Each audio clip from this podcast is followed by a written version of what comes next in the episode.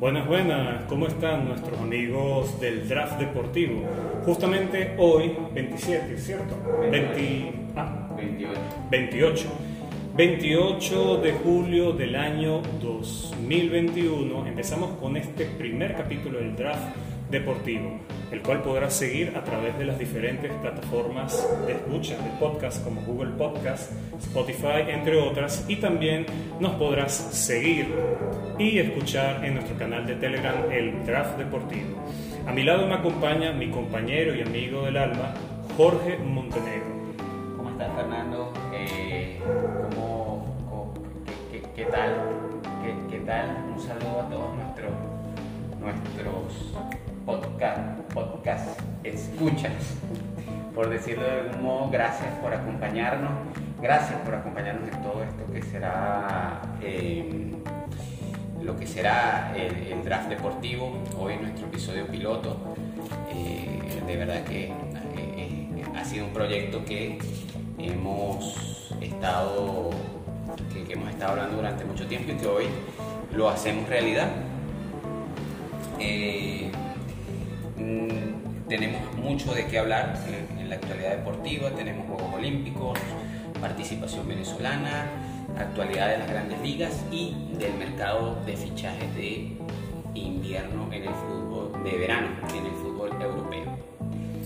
Así es, Jorge. Justamente vamos a empezar, primero que todo, por destacar la medalla de, eh, plata de Julio Mayora, hoy para la delegación venezolana en los Juegos Olímpicos de Tokio.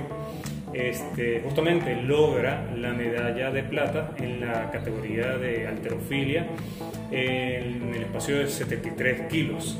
Justamente quedó en segundo lugar, solamente superado por el chino, que obtiene la medalla de oro y que le sacó una ventaja bastante considerada en lo que es en el deporte de la alterofilia. Justamente esta medalla de Julio no solamente representa la primera medalla de Venezuela en estos Juegos Olímpicos en Tokio, sino también eh, representa la quinta medalla en la historia de plata de Venezuela en los Juegos Olímpicos y la segunda en el deporte de alterofilia. Justamente Julio obtiene esta medalla siendo este, una especie de outsider, porque no estaba considerado como uno de los posibles candidatos a obtención de medalla. Sí, eh, de verdad que pues dentro de, todos los análisis que se hicieron previo a, a- a lo- a los Juegos Olímpicos, se hablaba mucho de Yulimar, se hablaba mucho de Joel Finón, se hablaba mucho de Daniel Leers, se hablaba mucho de Antonio Díaz, eh, pero eh, Julio, eh, Ju- Julio nunca... nunca llegó a estar dentro de esa categoría de, de, de medalla seguro. Y sin embargo, sin embargo, su actuación fue tan destacada que ya para, la, para, la, para el último in- intento tenía al menos la de plata asegurada. Sí, este, justamente en el último intento, por más que Julio lograra concretarlo, igual así no alcanzaba al chino que este, era también el, el actual o el último campeón olímpico y uno de los amplios favoritos en la categoría de 73 kilos de alterofilia. Justamente Julio Mayora se vio bastante bien, eh, sobrado, calmo, tranquilo y sobre todo motivado y no falló ninguno de los enviones, exceptuando el último cuando ya tenía la medalla de plata asegurada. Y bueno, este, incrementó a 10 kilos ese último envión para por lo menos establecer un récord tanto olímpico como mundial, que fue justamente hoy impuesto eh, por el atleta, el atleta chino el día de hoy que sacó la medalla de oro con un levantamiento de 198 kilos. Entonces, bueno, justamente Julio nos da esta primera alegría. Después de que, bueno, en los últimos días estuvo la atleta judoka Arankelis Barros cerca de conseguir la medalla de bronce en judo, perdiendo el combate este, eh, por la medalla de bronce. Y justamente eh, no, no es una medalla que se esperaba dentro de la delegación venezolana, pero confirma el hecho de que si se llegaran a concretizar este, buenas participaciones y obtención de medallas de tres de los principales candidatos, que son Yulimar Rojas, Antonio Díaz y Daniel Gers, se pudiera este, considerar como eh, una de las mejores participaciones o una de las mejores delegaciones que ha enviado Venezuela en los últimos años. Es cierto, es cierto, de verdad que... Eh, eh, es más, yo creo que, que, sin... Dejando de lado el tema de las medallas y, y los favoritismos, mm, yo considero sin temor a equivocarme, que es la delegación venezolana más talentosa que hemos enviado mucho tiempo. O sea, independientemente de las medallas obtenidas, es una delegación que realmente tiene para competir en cada una de sus disciplinas, en cada una de las disciplinas. Creo que de todas, de todas, la que se ha venido de más a menos ha sido el voleibol me parece que, yo esperaba más, yo esperaba más del, voleibol, sobre todo para lo que ha ido mostrando el voleibol venezolano en los últimos tiempos y en los últimos Juegos Olímpicos. Por supuesto. Claro, tomando en cuenta también este, algunos temas deportivos, como que la selección de voleibol eh, justamente dependió de que las esposas o las mujeres de los atletas les hicieran los uniformes porque no contaron con el apoyo ni de la Federación de Voleibol ni tampoco del Comité Olímpico Venezolano. Justamente, bueno, este, ya dentro de, de, uno de los temas principales que vamos a hablar en el draft deportivo el día de hoy, es este, la participación venezolana en estos Juegos Olímpicos y las posibilidades reales de obtención de medallas y cuáles son esos atletas que aspiran a las medallas. Obviamente hay casos, eh, por lo menos este, algunos nombraban a, a, Rubén Limardo, otros a Joel Finor, que había sido en las últimas Olimpiadas medalla de bronce, que luego después pasó a ser plata por el dopaje de uno de los boxeadores eh, rusos en esos Juegos Olímpicos de Río.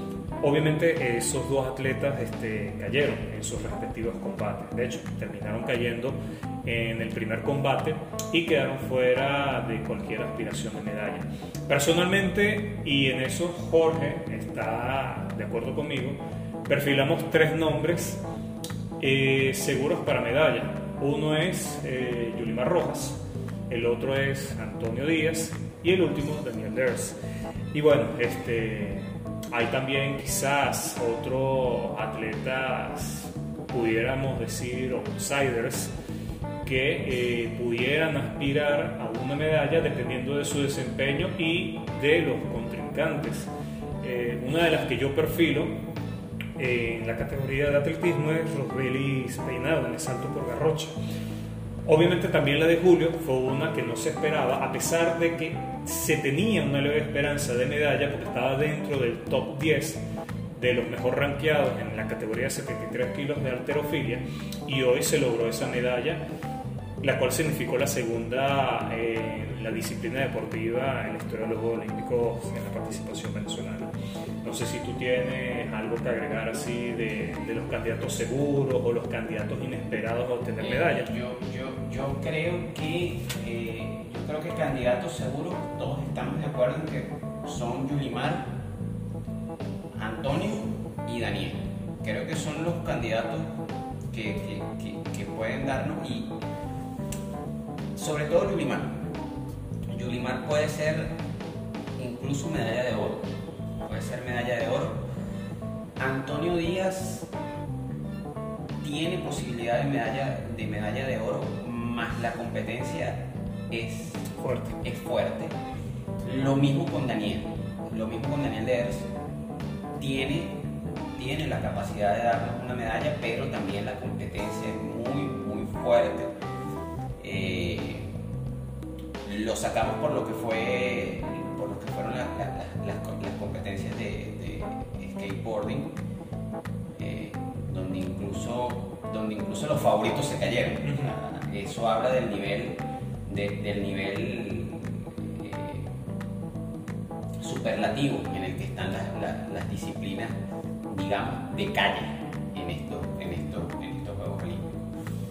Eh, fuera de ello, no, no veo, no veo no veo pueda ser considerado como favorito más las sorpresas, como nos, demostró Julio, eh, las sorpresas pues, están a la orden del día y más en unos Juegos Olímpicos que han sido atípicos donde hemos visto este, muchos favoritos caer y muchas, este, muchas rachas romperse, Estoy de acuerdo contigo. Eh, en el caso de Yulimar yo veo que está bastante destacada en comparación con el lote restante. Eh, los casos de Antonio y Daniel eh, los veo como una, una posibilidad muy fuerte de medalla, más no me atrevo a lanzarme un pronóstico debido a que sus diferentes categorías, sus dos deportes, presentan una competencia muy fuerte. A diferencia de Yulimar que hoy en día es el número uno del mundo, ha sido este, campeón mundial, ha establecido varios récords y este, ya no contaría con una rival fuerte, o al menos no en sus mejores tiempos, como era Catherine Ibarwen, que había sido la última campeona olímpica en los últimos dos Juegos Olímpicos, los de Londres y los de Río. Eh, y bueno, este, esas serían las posibilidades de medalla de los atletas venezolanos y bueno, esperando la participación de otros venezolanos en las diferentes categorías, eh, Jonathan Vegas en golf, eh, en judo, eh, los atletas en vela, este, también en atletismo, Rogelio Peinado, eh, hay también este, atletas este, en karate, eh, Pinto en natación, son quizás este, atletas que no se aspiran medallas, pero este, de igual manera hay que resaltar este, la participación de estos en los Juegos Olímpicos. Sí, bueno, eh, bueno importantísimo. Hablabas de Jonathan Vegas. Eh, para el momento en el que estamos grabando eh, el draft deportivo, Jonathan se prepara para el primer día, la primera ronda del golf masculino está pautado que, empiece su primera ronda para las 9.36 eh, de la noche, hora de Venezuela. Eh, ya hay algunos, este, hay algunos eh, participantes que han empezado su ronda. a destacar, pues, de los latinoamericanos, Santiago Muñoz, este, el colombiano, que se encuentra en estos momentos en el eh, en el tercer lugar de la general con eh, dos bajo par, dos bajo par con cinco, cinco hoyos ya recorridos. Eh, bueno, esperamos que, Jonathan pues, pueda, pueda sacar la cara por, por, Venezuela en, en golf. Por supuesto. Entonces veremos la, en los restantes días los resultados que tengan nuestros atletas y en futuros episodios este, comentaremos los resultados del mismo y así también haríamos un análisis de la participación venezolana en estos Juegos Olímpicos donde apenas se cumple, si no me equivoco, la primera semana de competencia. Entonces, bueno, justamente para cambiar de tema, pero sin, sin cambiar mucho la temática, este, hablaremos sobre los actuales Juegos Olímpicos, ya hablando de forma general eh, lo que es este, la participación de otros países, este, de los atletas, de cómo ha sido la organización, el tema también eh, del coronavirus, eh, la restricción de la entrada de, de fanáticos, de visitantes extranjeros al país nipón. Y también el hecho de que han sido unos juegos un poco, aparte de atípicos, este, grises, tomando en cuenta que algunas de las grandes figuras del pasado no están en estos juegos por retiro o porque de repente este, fueron positivos por COVID. No sé si tienes algo que agregar ahí, mi estimado. Bueno, eh, bueno han sido, como tú dices, unos juegos atípicos en todo sentido. Se suponía que tenían que ser el año pasado. Eh, fueron pospuestos para este año. Se les acortó un poco el tiempo de, el tiempo de duración. Eh, lo, vemos o podemos verlo incluso en el medallero, podemos verlo incluso en, lo que han sido algunos resultados eh, en distintas eh, eh, disciplinas olímpicas. Hemos visto pues el tema, uno de los temas más, más sonados en las últimas horas ha sido lo del retiro de Simone Biles de, de, la gimnasia. de la competencia de gimnasia por equipo y ahora en la gimnasia general individual está, eh, confirmado. está confirmado. No se sabe todavía si este, participará en lo que son las finales por aparatos en gimnasio, en gimnasia, en gimnasia por aparatos, pero es probable, probablemente no. Eh, en ese mismo orden de ideas también Naomi Osaka eh, quedó eliminada en la primera quedó eliminada en la primera ronda también ella lo, alude a, a, problemas de índole, de, índole mental.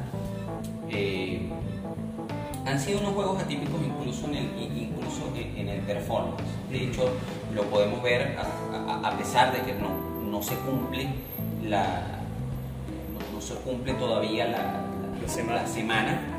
Eh, Japón domina el, medallero eh, olímpico con 13 preseas doradas, 4 de plata y 5 de bronce, mientras que la delegación china eh, se encuentra con 12 preseas doradas y le sigue en tercer lugar pues la delegación de Estados Unidos con 11 preseas doradas. Si, si, lo contamos en el total, Estados Unidos tiene, tiene más que China y Japón, pero para establecer los lugares se toman en cuenta pues, la, cantidad de, de doradas. Ciertamente no ha habido un país dominante en estos primeros días porque se ha alternado mucho el primer lugar entre Japón, China y Estados Unidos y de hecho yo creo que incluso el primer día el Comité Olímpico Ruso estuvo de primer lugar, que hay que hacer la mención que Rusia no participa en estos Juegos Olímpicos como Rusia, sino como la bandera del Comité Olímpico Ruso, debido al caso, a una sanción por un tema de dopaje en el año 2019, que este, esa sanción prohibió a Rusia de participar en todo tipo de competencias eh, de carácter así, de juegos este, olímpicos, este, campeonatos internacionales de atletismo, natación. Esa sanción tiene una duración de cuatro años y que se empezó a, aplicar a partir del año 2019. Por eso es que muchos se preguntarán por qué Rusia no participa con la bandera rusa si están en el juego. Entonces tú los ves y tiene una bandera que dice Comité Olímpico Ruso y una pequeña alusión a los colores de la bandera. Justamente es uno de esos, eh, justamente es una de esas de las razones por las cuales Rusia no participa como tal bajo su nombre real que es la Federación Rusa, que es el nombre como está inscrito dentro del Comité Olímpico Internacional. Y otro de los temas, este, más allá de que no ha habido un atleta que se haya destacado en lo que va ahora en estos días, faltando otras disciplinas deportivas como el atletismo, que es una de las más importantes, por decir la más importante, es también el tema de bueno, la organización en sí de, de, los Juegos Olímpicos que ha generado controversia dentro de Japón por el tema del COVID, el tema de que no pueden ingresar este, cierta cantidad de, personas a los recintos deportivos e incluso a recintos que no dejaban participar a nadie, más allá de las delegaciones deportivas. Eh, también el tema de, del incremento considerable en el costo de la organización muchos dicen que estos Juegos Olímpicos van a ser uno de los más caros de la historia y que posiblemente no le genere eh, ingresos a la ciudad, que termine quedando en números rojos. Esa es justamente una de las investigaciones que hice el día de hoy, pero que entraríamos más a profundo Jorge y yo para hablar en, otro posible programa. sería bueno que al terminar los, los, juegos, los juegos eh, sacáramos un balance de balance de, qué, le, de, qué dejó. Por lo general, en los últimos, en los últimos, últimos años, la realización de Juegos Olímpicos siempre deja con un déficit al, al, comité organizador, a la ciudad que los organiza. Creo que la última, eh, la última edición de los Juegos Olímpicos que dejó réditos a la ciudad que, que sirvió de sede fueron los Juegos Olímpicos de invierno en Salt Lake, que que, dejaron pues réditos para, para la ciudad, para la ciudad sede. Eh, sería bueno que, que, que, le metiéramos la lupa ya una vez terminados los Juegos Olímpicos a ese, a ese particular. Es un tema bastante interesante. Estuve justamente leyendo sobre eso el día de hoy un artículo que es un medio de comunicación y se está considerando a futuro este, emplear ciudades únicas fijas para futuras ediciones de los Juegos Olímpicos debido al alto coste que tiene para el comité organizador. Pero eso ya sería en otro episodio del Draft Deportivo que hablaríamos sobre esto. Y bueno, para seguir continuando con este debate, eh, ya hablamos de la participación hasta el momento de los venezolanos en los Juegos Olímpicos y hablamos de los Juegos Olímpicos en general. A continuación estaríamos hablando de la actualidad de las grandes ligas, en donde Jorge domina mucho ese tema y nos comentará mucho de la actualidad de la Major League Baseball. Bueno, eh, bueno primero, primero que nada, una,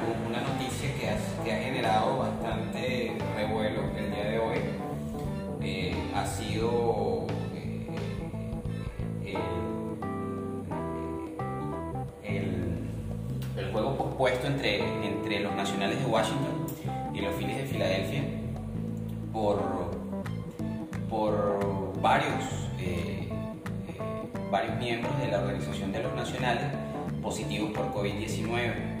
Eh, según el portal ESPN, son cuatro jugadores y ocho miembros del staff, del, staff del, del, equipo de los Nacionales de Washington, lo cual ha forzado pues, sea pospuesto para una fecha futura. Esto, esto de, del COVID va a traer mucho, mucho de qué hablar, sobre todo ahora que, que, se encuentra la vacuna. Eh, vemos que, a ver, ayer, ayer eh, uno de, una de las noticias importantes de ayer era el, el, positivo de Christian Yelich, que él mismo admitía que estaba vacunado, estaba vacunado, pero aún así dio positivo. Entonces, no sé si, no, sé si, si, la MLB y en general las ligas, eh, las ligas deportivas alrededor del mundo, vayan a tener un protocolo para aquellos casos en los cuales los positivos sean jugadores que no estén vacunados. Porque si están vacunados, perfecto. Sabemos que la vacuna no es... Los expertos dicen que la vacuna no es 100% eficaz. Pero, ¿qué pasa cuando... Qué, pasaría si el afectado, si el afectado o afectados son quienes no se encuentran vacunados? ahí la, la, circunstancia cambia y es, un tema que, que habría que, analizar más a profundidad. Eh, en, otra, en, otros, eh, en otras notas de, las grandes ligas, pues tenemos que ya Miguel Cabrera destronó a, a Barry Bonds, eh, destronó la, cifra de hits, 2.396 hits, si mal no recuerdo. Justamente lo superó. Se, encuentra, eh, lo, que sí tenemos claro es que se encuentra a 5 a 5 del récord de, cuadrangulares, sí, no, 2.936 hits llegó Miguel Cabrera eh, y a 495 cuadrangulares. De verdad que Miguel ha sabido sobreponerse a las lesiones, a las lesiones que han mermado un poco su carrera, lo mantuvieron lejos durante tiempo considerable de los últimos dos años de los diamantes y, creo que, que, ha, que ha demostrado o ha ido demostrando con creces que merece inscribir su nombre en los inmortales del béisbol de, la, las grandes ligas. Bueno, también a, destacar eh, pues, la lamentable noticia de la lesión de ligamento anterior cruzado de, Ronald Acuña Jr. En un momento en el cual creo que su equipo lo necesitaba, lo necesitaba porque eh, de verdad que, no, no, es están teniendo, un, no están teniendo una buena temporada los, los, Bravos, a pesar de que todavía tienen, tienen oportunidad de hacerse con el, con el primer lugar del este de la Nacional. Eh, continuando con este orden de ideas, eh, actualmente las posiciones en, la gran carpa son, tenemos, empezando por la Liga Americana, en el este tenemos a los Medias Rojas este, con récord de 62 ganados, 40 perdidos. Eh, le siguen muy de cerca los Reyes de Tampa Bay con 60 41, los Reyes que, empiezan que empezaron ayer una serie con los Yankees. Eh, una, serie bastante importante tanto para los Reyes como para los Yankees. Los Yankees si no quieren perder la pisada de los Reyes y no quieren perder pisada de lo que sería un posible, posible puesto como comodín de la, de la, de la americana, no, no, se pueden dar el lujo de estar perdiendo, estar perdiendo, juegos, pero eh, no la tienen fácil porque eh, los Reyes de Tampa Bay eh, en, lo que ha sido, lo que ha sido las, los últimos encuentros, en los últimos 24 encuentros, los Reyes han ganado 16 sobre los Yankees. Y han anotado 114 carreras y solamente han recibido 75.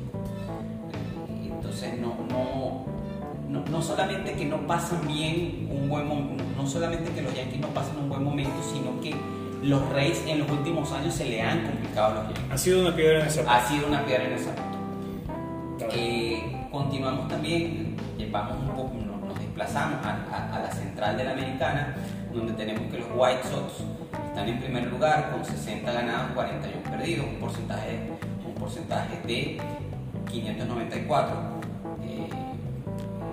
los últimos, eh, en los últimos 10 encuentros pues, eh, han equilibrado 5 y 5, 5 ganados, 5 perdidos. Le siguen los Indians con 50-49, es un poco difícil que, tomen por asalto el primer lugar, pero sí se, se, ven como contendientes, como comodín de la, de, la, de la americana. Y en el oeste tenemos que los Astros de Houston están con récord de 63-40, seguidos por eh, los Atléticos de, Oakland, tienen 57-46, y los Mariners con 55-48. Eh, si nos vamos un poco a la, si nos vamos ya a la Nacional, tenemos que en el este de la Nacional están en primer lugar los Mets de Nueva York, marca de 53-46, seguidos seguidos por los Phillies, están 50-50, los Bravos 50-51, como decíamos, no la pasan bien los Bravos, eh, están por debajo de 500 en el porcentaje. Eh, se, ve, complicado el panorama para los de, para los de Atlanta que solamente pues, han tenido que lidiar con, tienen que lidiar con, la baja de, de Ronald Acuña, sino que también han tenido que lidiar con la baja a lo largo de la temporada de Marcelo Zuna, que fue uno de sus, de, sus principales armas a la ofensiva el año pasado, este año fuera de los diamantes por, por escándalo extradeportivo. Nos desplazamos un poco a, la central de la Nacional, donde vemos que los cerveceros pues, están en primer lugar con 59-42, eh, han ganado 6 de sus últimos 10 encuentros. Eh, siguen los, rojos de Cincinnati con 52-49, han perdido 4, han perdido 6 de sus últimos 10 encuentros. Y en el oeste de la, de la Nacional tenemos a los gigantes de, de, San Francisco que hasta ahora tienen récord bastante, bastante sólido de 63-37 con un porcentaje de 630 mejor porcentaje de, de, la gran carpa, incluso por encima del de,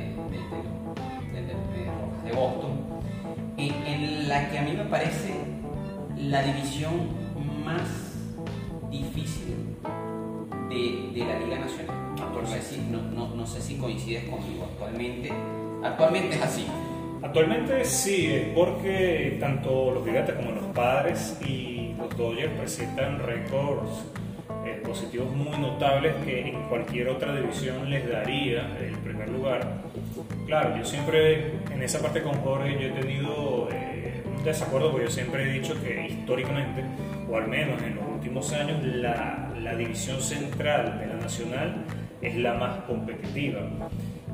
Pero en esta ocasión es la, la oeste de la nacional la más fuerte, donde tiene a tres equipos gana, eh, por encima de los 500, o sea, un récord muy positivo en el cual se destaca bastante los gigantes porque nadie se esperaba una muy buena temporada de ellos. Y más aún estando en la división donde está el campeón mundial, que son los Dodgers, y los padres de San Diego, que tienen una de las mejores plantillas y que también aspira a ganar este, la Serie Mundial.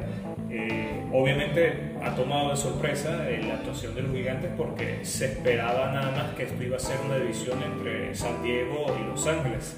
Y aquí aparece este, San Francisco dándole lucha y metiéndose en el medio de los dos. Casualmente los tres equipos son del mismo estado, de California. Sí, sí, sí, de verdad que eh, demuestra un poco pues la, la supremacía que tiene California sobre la, en, las grandes ligas.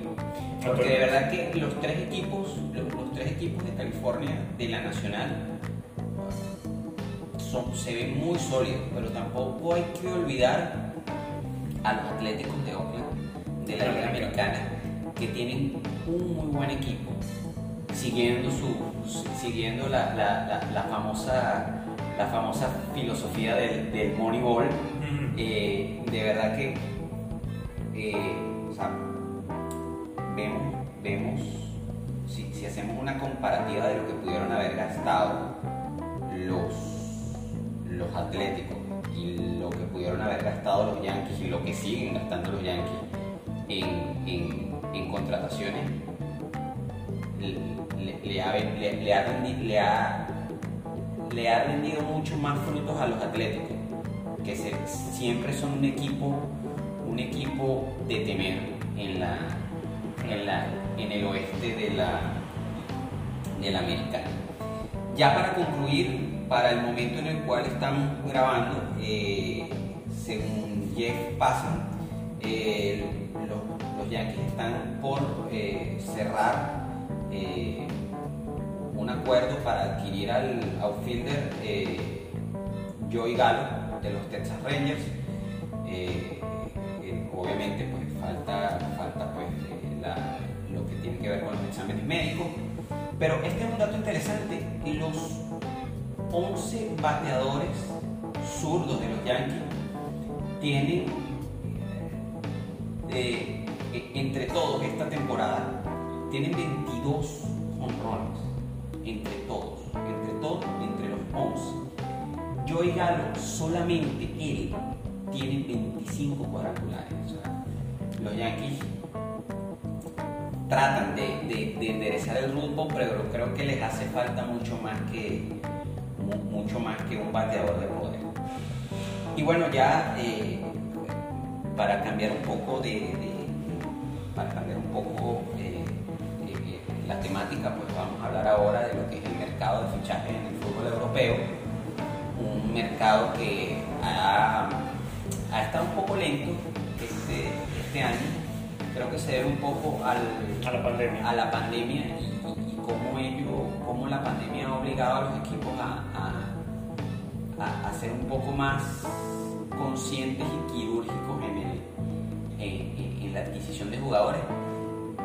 Y, no solamente, no, solamente pues, ser, ser quirúrgicos, sino también explorar en mercados emergentes.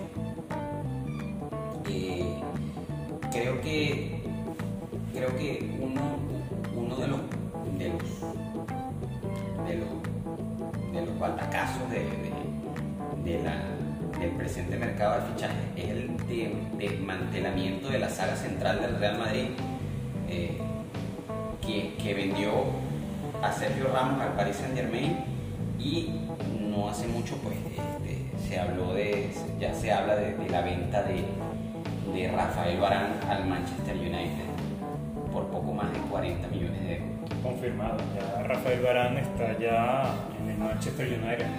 Eh, justamente ha sido, tal como tú lo dices, un mercado bastante atípico.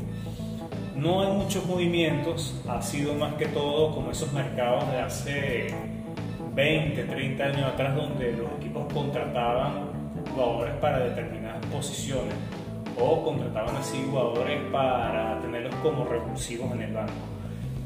Ciertamente también hay excepciones como los equipos chequera, como el PSG, que todavía siguen con pretensiones de hacer este, compras este, majestuosas en cuanto a cifras. Y claro, también hay otras novelas donde, por lo menos en el caso de Haaland, que se dice mucho que lo quiere, bueno, prácticamente lo quiere eh, los grandes de Inglaterra, también se ha sonado de que pudiera ir al Real Madrid. Y su ficha, bueno, son unos cuantos millones, yo creo que lo están catalogando entre los 150 o 200 millones la ficha de Haaland. Hay incluso quienes dicen que, que, el, que el Borussia Dortmund estaría pidiendo 175 millones de euros por los servicios de Haaland. Eh, yo tengo la ligera impresión de que a no ser que, a no ser que, que, venga alguien a imponer un golpe de autoridad o, hacer una apuesta arriesgada a futuro, no creo que nadie vaya a pagar esa cantidad de dinero por, por el delantero noruego. No porque quizás no lo valga, sino porque la realidad del fútbol mundial ha cambiado mucho eh, a nivel económico creo que creo que, eh, va a influir, va a influir en los próximos años la manera en la que los clubes gastan el dinero. Básicamente los jugadores, las cifras escándalo, por decirlo de alguna manera, de, de, de este mercado de fichajes han sido pues, el fichaje de Jadon Sancho por el Manchester United, curiosamente del Borussia Dortmund eh, por el Manchester United por una cifra cercana a los 88 millones de euros. Eh, luego estaría también el tema de Sergio Ramos con el, con el Paris Saint Germain y bueno, los, casi 45 millones de euros de, de, de Rafael. Pero de resto, pues, de resto no se ha visto un mercado de fichaje en el, cual los, estén dispuestos a pagar cifras estratosféricas por, jugadores. Más bien, creo que, bien creo que, como dije al principio, los clubes están explorando mercados, mercados emergentes y, están intentando también pues, eh, ver más que la actualidad del jugador, más que de la forma actual, o la forma en la que terminaron la temporada pasada, están chequeando qué tan, o sea, qué tanto puede ser el progreso del jugador. O sea, cuán, o sea, cuán amplia puede ser su curva de crecimiento. Por supuesto. Y claro, estamos en época donde hay tiempos de autoridad, los equipos no al verse obligados a reducir este gasto porque no ha habido suficiente ingreso, el tema de, la no entrada de los fanáticos de los recintos deportivos, este, la reducción de las entradas por concepto de publicidad, derecho de transmisión, eso ha obligado obviamente a, a que los equipos no estén haciendo tantos fichajes, porque se pensaba mucho que con la normalización de los campeonatos y con la última Eurocopa y Copa América, sí va a mover mucho el mercado de fichajes porque son épocas de torneos de selecciones donde los jugadores muchas veces se, se valorizan. Entonces, pero no ha sido el caso. De verdad que ya la Copa América y la Eurocopa terminaron ya hace unas semanas. No ha habido así grandes movimientos más allá del caso de Sergio Ramos, de Sancho y de Barán. Hay, claro, novelas como el caso de Messi, que no se sabe si si aceptaría un nuevo contrato con el Barcelona, si de repente termina recibiendo una oferta de otro equipo, que siempre el que más ha sonado ha sido el Manchester City. Eh, también suena Bernardo Silva para el Barcelona. Y bueno, pero son rumores, este, incluso hasta Luis Díaz, el jugador del Porto, el colombiano, fue uno de los mejores de la última Copa América, eh, ha sonado en los últimos días como una posible venta del club portugués hacia uno de los equipos que, que muestran interés. Supuestamente hay equipos interesados en él, no se maneja a ciencia cierta cuáles equipos, pero su última participación en la Copa América, donde fue goleador en conjunto con Messi, ha llamado mucho la atención. Sí, sí, eh, de verdad que yo, y, bueno, para ya para, para, para, para concluir este, este, este punto, eh, creo que tengo que decir que ha sido un mercado no muy agraciado para con la Legión venezolana. Eh, realmente no ha sido un mercado que haya, que, que, que haya favorecido a los nuestros.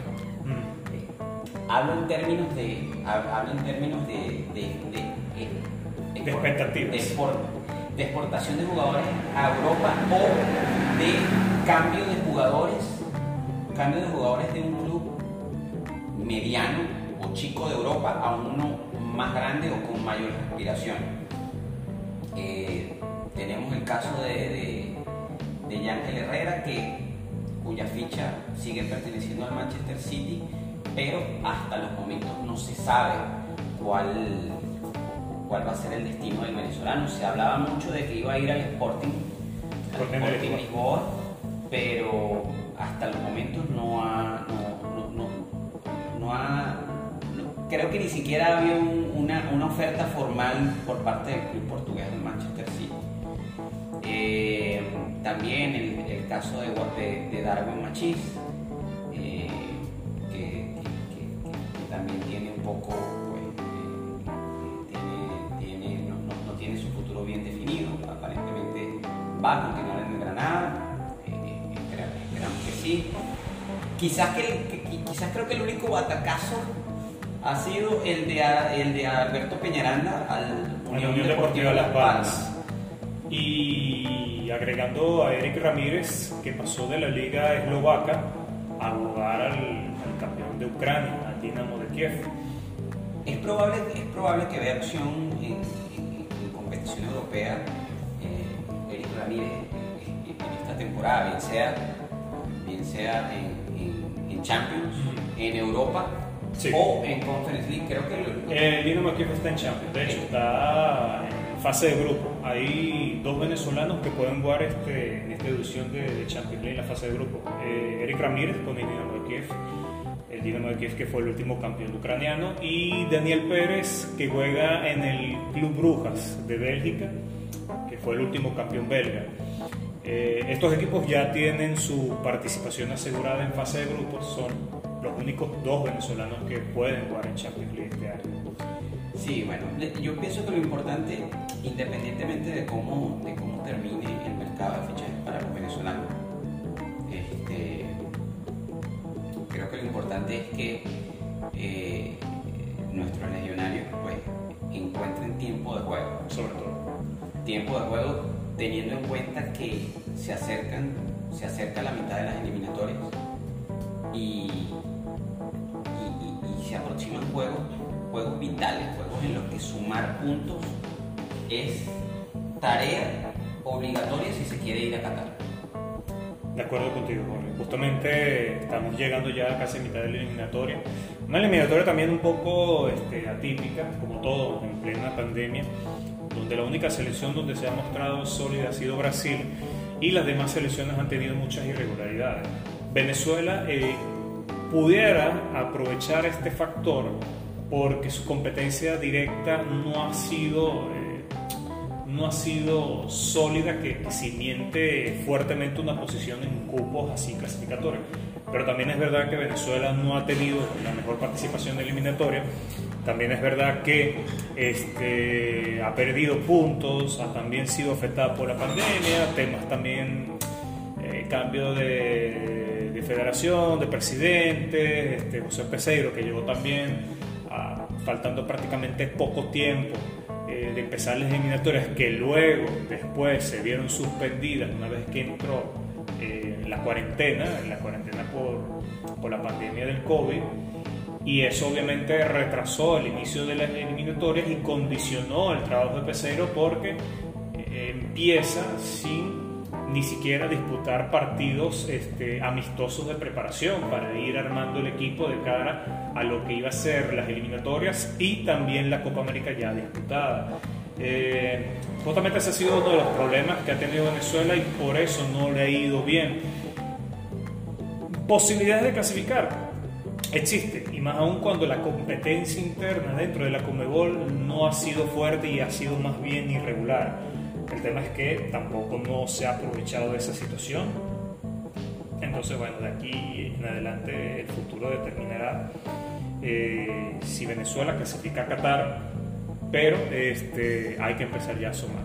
Hay que empezar a sumar porque ya no se pueden perder puntos ni de visita ni de local y, y bueno, también navegando contra, contra María, un trabajo que empezó tarde, eh, con muchos problemas a nivel diferencial, temas de horario, poca disponibilidad de jugadores, algunas bajas por lesiones, otras bajas por, por COVID. No ha tenido el trabajo fácil de seguir en el último tiempo. Sí, bueno, este, esperemos que, bueno, que, que, que Peseiro pues, pueda contar con, con un buen grupo para las eliminatorias de, de, septiembre con un grupo que vea minutos, independientemente de la liga donde estén, que vean minutos, que tengan tiempo de juego, que tengan continuidad, este, porque creo que, que, que creo que es importante, creo que, llegamos a una fase totalmente decisiva. Como nota final eh, con respecto a la, a, al mercado de transferencias, eh, Jesús Bueno del Deportivo Lara eh, al Philadelphia Union, los, los, términos se están concretando entre el jugador venezolano y el equipo de la, de, la ciudad del amor fraternal de la MLS y este, pues, solamente queda, pues, quedan las, pruebas médicas para cerrar la adquisición de la adquisición de, de, del jugador venezolano. Bueno, entonces, nuestros queridos oyentes, es todo por hoy en el draft deportivo. Justamente este es el primer episodio piloto de un podcast deportivo que estamos haciendo mi colega Jorge Montenegro y yo, Fernando da Costa, para narrar todo sobre la actualidad deportiva, tanto a nivel nacional como internacional. Este, justamente el primer piloto es este, va a haber quizás uno o dos adicionales antes de empezar más a hacer en el proyecto, pero podrás escucharlo en las diferentes plataformas de escucha de podcast como Google Podcast, Spotify, entre otras, y eh, en especial en nuestro canal de Telegram, el Draft Deportivo. Eh, justamente ahí estaremos hablando semanalmente de la actualidad deportiva nacional e internacional. Hablaremos de deportes, hablaremos de estadísticas, biografías, historias deportivas, de todos los deportes que existen. Y bueno, esto ha sido todo por hoy, espero que les guste. Puede también escribirnos este, a, a, nuestro canal de Telegram, puede también escribirnos a nuestro correo electrónico que es el draftdeportivo.gmail.com. Y bueno, este, la invitación es para que asista al siguiente programa que estaremos avisando en las redes sociales cuando va a ocurrir y nos apoyes con este proyecto. Así es, eh, reiteramos pues la invitación a arroba el draft deportivo en, en Telegram eh, para que estés para que pues estés al tanto de, de esta y otras y otros temas a nivel deportivo que estaremos desarrollando eh, a, partir de, a partir del día de hoy este, para que estés siempre conectado con la actualidad deportiva. Muchas gracias por participar, Jorge. Este, apreciado, apreciado tus comentarios y bueno, eh, me disculpas ante todos ustedes si ha habido algunos errores en cuanto a pronunciación de nombres o pequeños lapsos mentales que puedan ocurrir, pero son cosas que ocurren en estos ganas del oficio. Entonces, bueno, la invitación es para que escuchen el siguiente programa Les deseamos que tengan un feliz día y estén atentos a nuestras redes sociales. Esto es todo por el Draft Deportivo.